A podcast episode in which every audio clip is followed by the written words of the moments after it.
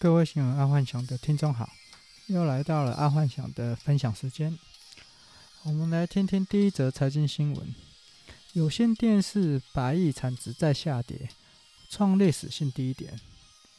其实看到这新闻，我觉得并不意外啊，因为从几年前的线上串流影音开始盛行啊，第四台啊、cable 啊这一类的，恐怕慢会慢慢的减少营收。如果第四台啊不赶快转型成串流影音，再接下来等网络速度再进一步的提升啊，第四台恐怕就没人看了。但也不会到完全没人看啊。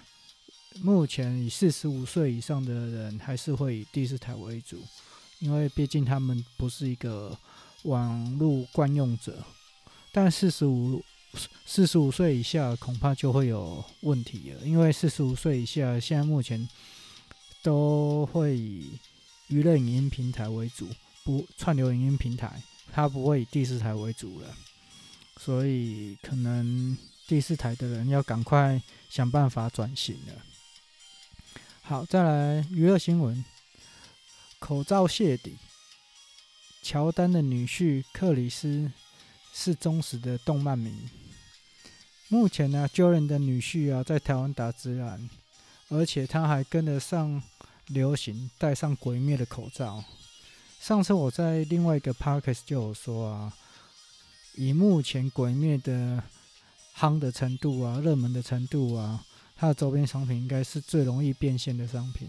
所以如果要搭上这一波风潮的话，可能要快，因为这个风潮可能会再延续个半年左右。好，再来运动新闻。哈登缺席引来交易联想，火箭因防疫规定，这个哈登呢，因为想离开火箭，他所以他跑去跑趴去 pub 里面，然后都没有戴口罩，所以他就没办法参加那个春训，然后他就属于摆烂的状态了。啊，这个我觉得也不会，嗯、呃，见怪不怪。为什么？因为这在一家公司也常发生啊。通常只要干部级以上啊。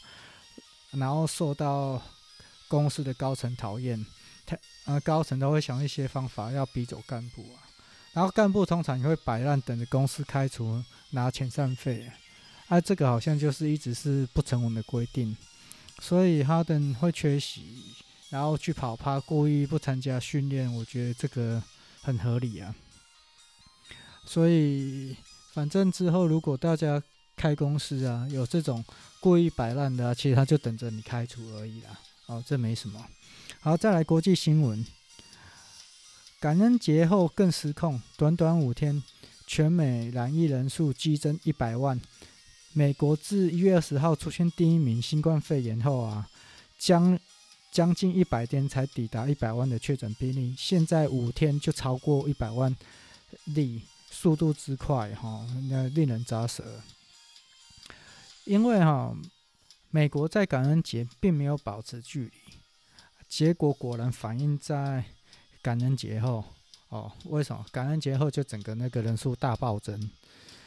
嗯，然后不知道下一个圣诞节美国人敢不敢再一次无视的保持距离啊？不过疫苗目前好像是十五号就可以开始提供施打。不知道可不可以赶在圣诞节扩大预防感染？而、啊、如果以目前来说，那这个瑞辉的股票大家去注意一下，目前好像八九十块吧，啊，可以注意一下。假设会以它的为主的话，好，再来国际新闻，成第二条国际新闻，好，成功采集砂石样本。日本的探测器抵达地地球。日本的宇宙航空研究开发机构啊说，这一次他们在外太空采取到的小行星的样本首次回收成功。然后那个小行星叫做龙宫。看了这一则新闻啊，我觉得，假设他们从小行星采到的砂石样本是非常特殊的稀土资源的话，假设了哈。那应该会促使全世界的国家开始往宇宙淘金，因为以目前所知道，在地球的稀土啊，还没有让全世界的的东西产生质变的产品。有的只是延长使用寿命或使用年限，就是说加了稀土可以让它的寿命更好或转换率更好。像呃呃特斯拉电池，它已经就是用了一定程度的稀土，或者是那个排气管，它可以使使空气排出来的更干净。但这些只是加强它的效果，并没有说去有材质上的质变。假设这个从日本从外太空来采取到的砂石是有特殊的呃稀土的资源的话，那未来应该会促使全世界往太往太空嗯、去收集这些特别的稀土。假设有的话啦，OK，再来生活新闻哦，这个很特别哦，这个是《时代》杂志首位年度风云儿童，印度十五岁少女。哦，这个少女很特别，反正她创造了很多新的东西，但这里面我觉得最特别就是她开发了可以用 AI 搜索出网络霸凌者。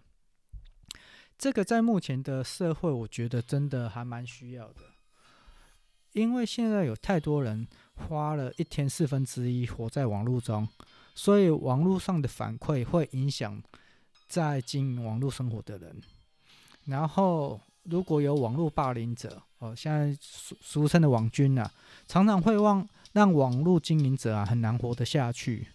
毕竟都已经花了四分之一的时间在网络中，所以网络已经成为生活一部分了。然后很多人会因为网络上的酸民的啊或乡民的反馈，然后造成心里不开心，或者或者是想不开等等。所以这个如果可以用 AI 搜索出网络霸凌者，这个是一个非常未来很重要的一个东西。哎，目前台湾好像还没有这一类的产品，就是搜索网络霸凌者的 IP 什么之类的。好，再来健康新闻，这个新闻我蛮觉得蛮特别的啦，就是他说洋葱不能跟鱼虾一起吃，然后台湾的食药署给了答案，真的会肠胃不适。不过我看了这则新闻，我觉得蛮怪的。为什么？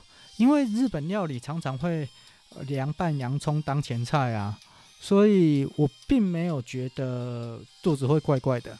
可是说真的，如果吃了洋葱，再配一些沙西米啊、寿司的之类的啊，是比较容易会放屁啊。这会不会是因为肠胃不适而造成放屁？这我不知道。但目前我还没有因为吃了洋葱跟鱼虾在一起而造成肠胃不适。哦，啊，可是就是很容易放屁这样子。好，再来科技新闻。哦，这这个这个真的就是大家要注意听一下，这个真的太特别了。三星研发戒指充电器，手机拿着就可以充电。然后这个戒指充电器是不用充电的，它是用。内部有一块磁铁跟小型的发电装置，并且有很多线圈的环绕，然后借由电磁学的原理啊，穿戴者的手在摆动的时候，它就可以产生电力。然后戒这个戒指甚至可以把人体散发的热能转化成电力使用，然后这些电力最终会储存到戒指内部的小型电池，然后与手机接触后就能达到无线充电。呃，看了这个新闻，我简简单说一下，就是俗称的用爱发电，这真的是用爱发电。然后我们今天看这个新闻，就跟那个客户在开玩笑说，以后真的是做爱就可以发电了。哦，这就是也是蔡政府用常在说的，我们要用用爱发电。哦，以后什么都不用啦，就是用爱发电就是了。经过摩擦就可以发电。这个真的是没有想过哦，但真的就好像是可以做得出来的哦，这这真的是有点夸张，用爱发电。哎、啊，这个如果台湾人的科技部或者是工研院可以赶快把这一个技术赶快，因为这三星是有去。去申请专利了，但是它只是在戒指上。而我们如果可以用在其他的，像鞋子也好、笔电也好，然后可以经过那种或者是手表也好，然后赶快去申请专利，因为借由摇摆或者是热能就可以转换成电力的话，这个商机真的是太大了。而目前我只看到这个新闻，好像三星有在用，然后还有国外还有一家，还全世界都没有人在用。用爱发电这个实在太太厉害了。好，今天就跟各位分享到这啊，明天我们再继续听新闻爱幻想的分享。好，晚安。